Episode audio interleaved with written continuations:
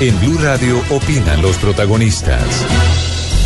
Vamos a Chocó, vamos a Quibdó, saludamos a esta hora a quien estuvo durante 11 meses en poder de la guerrilla del ELN, en una historia indignante y dolorosa, porque decidió, ante la gravedad de las enfermedades que tenía su hermano patrocinio, canjearse por él. Hablamos de Odín Sánchez Montes de Oca. Señor Sánchez, buenas tardes. Muy buenas tardes, Ricardo. Don Odín, ¿cómo encontró a su familia? ¿Cómo encontró la ciudad de Quibdó? ¿Cómo encontró a los suyos después de su liberación? A Quibdó no lo he palpado personalmente como ciudad, pero sí vi la expresión de la gente en el aeropuerto, de los amigos eh, que le quedan a uno. Señor Sánchez, ¿cómo fue el reencuentro con sus hermanos, con Astrid y con eh, Patrocinio?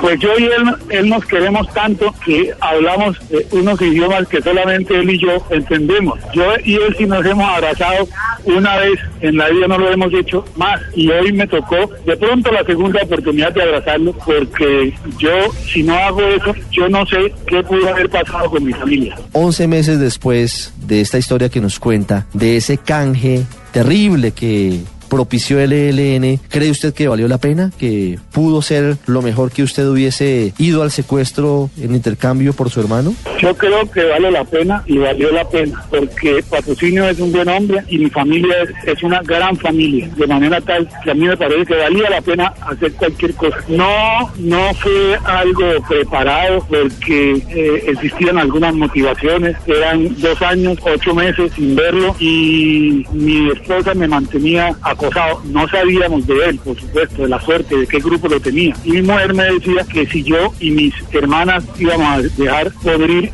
a patrocinio en la selva, hacer hasta lo imposible por salvarle la vida a un hermano como patrocinio, es algo que vale la pena. Sí, entonces, ¿durante cuánto tiempo estuvo sin poder ver a patrocinio? ¿Durante cuánto tiempo estuvieron sin verse? En octubre, diga usted octubre, noviembre, diciembre, enero, febrero, marzo, abril, dos años y casi 21, 22 meses sin saber qué grupo lo tenía. Solo hasta octubre de 2000, octubre de 2016, de 2015, supimos de qué grupo eh, lo tenía retenido, como es el lenguaje del, del Ejército de Liberación Nacional. Durante esos momentos en los que no sabían qué pasaba con su hermano, ni siquiera sabían eh, si era el ELN que lo tenía en su poder, ¿hubo exigencias económicas?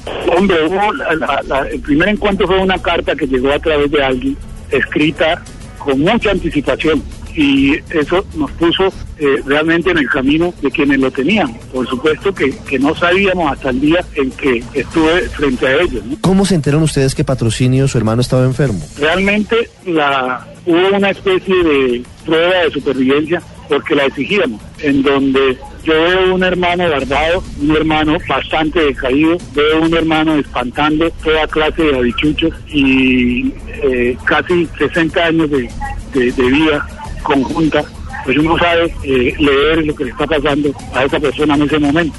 Y entonces eso me quedó completamente y eso me llevó, por supuesto, a tomar la decisión porque ellos manifestaron de entrada que se trataba de un secuestro extorsivo. ¿El ELN cuánto dinero pidió por el rescate de su hermano, don Odín? Eso era una locura, hablaban en millones de dólares.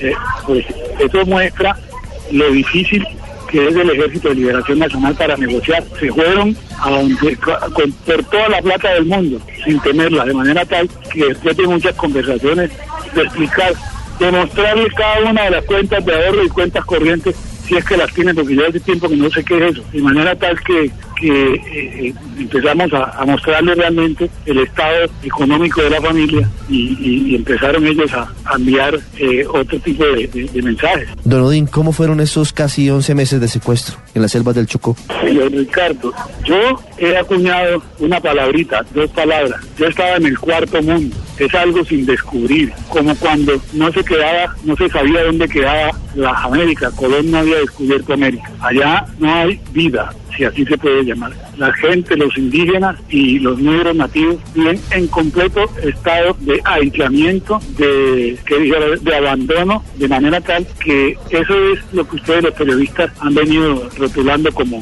la Colombia profunda. Ese es el cuarto mundo, allá no hay, no hay nada, nada de nada. ¿Cómo era el contacto con el mundo exterior en ese cuarto mundo del que nos habla? ¿Sabía usted lo que pasaba en Chocó, lo que pasaba en el país y en el mundo?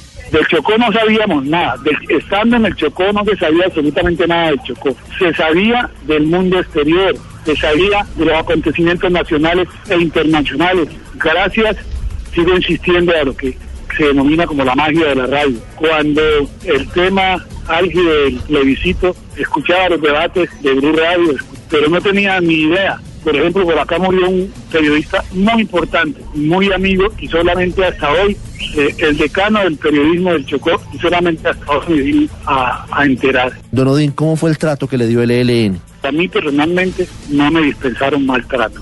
Por las circunstancias que existían, cuando había comida se comía y buena. Cuando no había era arroz al vacío. Esto, ese, e- eso es lo que tengo que decir respecto de eso. Las circunstancias no permitían mejor trato que, que el que ellos me dispensaron. ¿En algún momento estuvo en riesgo su vida durante esos operativos? No, nunca me intimidaron, pero ellos trataban de salvar su pellejo, como lo tendría que hacer yo también. Y yo no creo que el Estado hubiese sido tan irresponsable de tantos sobrevuelos eh, de ponerse a lanzar una bomba indiscriminadamente. Por supuesto que también un homenaje, porque la misma Ejército de Liberación Nacional sabe de esto, que es de la fortaleza de los grupos élites de la policía.